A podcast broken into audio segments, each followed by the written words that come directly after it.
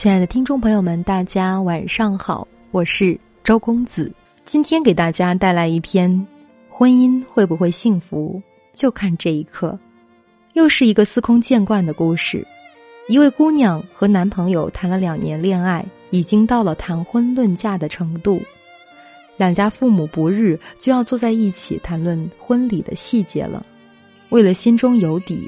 姑娘和男朋友决定就两家会谈到的问题先过一遍，争取两人先达到一致。然而父母还没坐到一起，两人就快谈崩了。原因很简单，为了房子加不加名的事儿。姑娘和男朋友的家境差不多，都属于不是很富有，也不是很贫困，基本也算得上门当户对。在男朋友念大学的时候，父母就抓紧机会在市中心买了一套一百平的房子，当时按揭了，如今已经还清了贷款。之前怕装修过时，直到最近才开始装修。按照他们当地的习俗，一般男方买房子硬装之后，女方买家具家电。于是姑娘提出，结婚时家具家电他们会全部负责，但是房子要求加上自己的名字，这是父母和自己的意思。但男朋友认为那一套房子由于地段好，如今已经两百万了，硬装又花了二十万，这些全部是自己家出的，而家电家具全部加起来也不过十万左右，就要求自己家奉送半套房子，似乎不妥吧？姑娘的理由很充分，如果房子上没有我的名字，我没有安全感。再说了，女人天生就比男人付出的多，比如以后生孩子了，要耽误事业，照顾孩子的责任大多也落在女人头上。可是这些隐形的付出往往不被肯定。自己要求加名，也是为了未来有点保障。这个要求很过分吗？男人则认为这是父母早就买了的房子，根本也不是夫妻共同财产。婚还没结，就先要半套房子，你到底是爱房子还是爱我呢？而且你家才出十万，就要享受一百多万的利益，你家可真会算账啊！万一结婚没多久，你就要跟我离婚，那我家不是白白损失半套房子吗？于是姑娘问我这件事到底谁对谁错？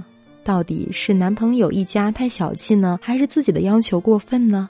女人想要一点点安全感，有错吗？真正爱一个人的男人会跟自己的未婚妻计较半套房子吗？先讲另一个故事吧。以前工作时认识一位男生，父母都是高官，收入不错，家里有好几套房子。他又是独生子，在大学里他喜欢上一个姑娘，对他很好，一路朝着婚姻走去。姑娘的家庭则比较一般。他俩结婚时，男生的父母说要送给他们一套房子、一辆车。男生叫姑娘准备好户口本和身份证，他打算写两人的名字。姑娘拒绝道：“这是你父母送给你的房子和车子，我啥贡献都没有，还是别写我的名字了。”男生坚持道：“这不仅仅是我的意思，也是我的父母的意思。我父母说，他们既然送我们这些，就是盼着我俩好好过日子。以后我们是夫妻，我的东西就是你的。即使未来真的分手，也别亏待人家姑娘。”姑娘十分感动。房子加名后，姑娘主动找律师做了个补充条款：如果未来因为她的原因而导致婚姻解体，那么自己将主动归还这一部分财产。结婚后，两个人的感情非常好。婚后第一年过年，按照当地的习俗，应该是在婆婆家过的。姑娘和父母也很传统，完全尊重这一习俗。但是公婆和老公提出把亲家接过来，我们两家一起过年吧。你们和我们过，他们冷清了；要是和他们去过，我们也冷清。两人一起过更热闹一些。在那个地方，亲家一起过年几乎是没有的。姑娘的父母很是心动，可是也担心别人的眼光，只好不舍得拒绝了亲家的好意。于是除夕那天，公婆和小夫妻俩装着一车年货过来陪他们一起过年了，也开创了他们第一次一起过年的历史。如今七八年过去了，两家的关系依然非常融洽，公婆很体谅亲家同为父母的心情。姑娘的父母也时时教导女儿要善待公婆，让他们安享晚年。再说说小夫妻俩吧，曾经的男生，如今已经长成了一个懂得责任的儿子、丈夫、爸爸，也拥有了自己的事业，并且稳步发展。姑娘在一家企业里坐上了经理的位置，收入很是不错，有一个可爱的儿子。我想，这才是婚姻该有的模样吧。再回到文初的那个问题，在我看来，这根本不是谁对谁错的问题。若论对错，各有各的道理。各有各的打算，哪有什么对错呢？事实上，我认为，但凡会出现这种问题的两个人，其实已经没有必要结婚了，因为婚前就如此计较，各自打算两个人乃至两家人，难道婚后就会变得彼此包容、相亲相爱了吗？最能看出婚后会不会幸福的，就是两家人坐到一起谈婚礼细节的这一刻。很多姑娘都跟我说，婚姻。如何如何的不幸福，公婆和老公如何如何的把自己当外人，我是不太相信一个自私凉薄的人，婚前能够藏得滴水不漏，表现的大度宽容，婚后才刷新下限，一切只不过是你注意了还是忽略了而已。比如文中那个姑娘，她问我的问题是谁对谁错。可以说，纠结这种问题谁对谁错一点意义都没有。所有的问题背后都能折射出深层的人性与隐忧。所谓的房子加名，起码可以反映出两个大的问题：第一，这个问题折射出这份感情其实有多么的不纯粹和经不起考验。你不相信我为你遮风挡雨，我也不相信你会和我白头到老。你不体谅我父母买一套房子是多么不容易，我的安全感你也不肯来顾及。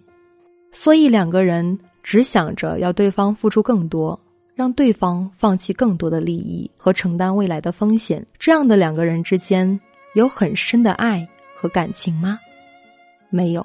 既然没有感情这一基础。如何在未来的婚姻岁月里面对各种各样的考验呢？如果这样的两个人结合了，一旦未来有什么变故，上演一出夫妻本是同林鸟，大难临头各自飞，其实也就没什么好惊讶的。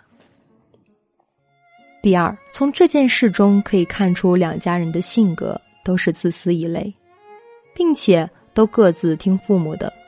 这样的两个人结合，怎么可能成为一家人呢？虽说自私人人都有，但婚姻中若是人人自私算计，怎么可能过得好呢？既然如此，还有结婚的必要吗？幸福美满的婚姻一定是互为着想、互为付出，而不是互为算计利益、互为转嫁风险。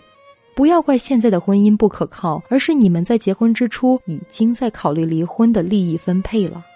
有人说现在的婚姻太脆弱，不得不为自己多考虑一点。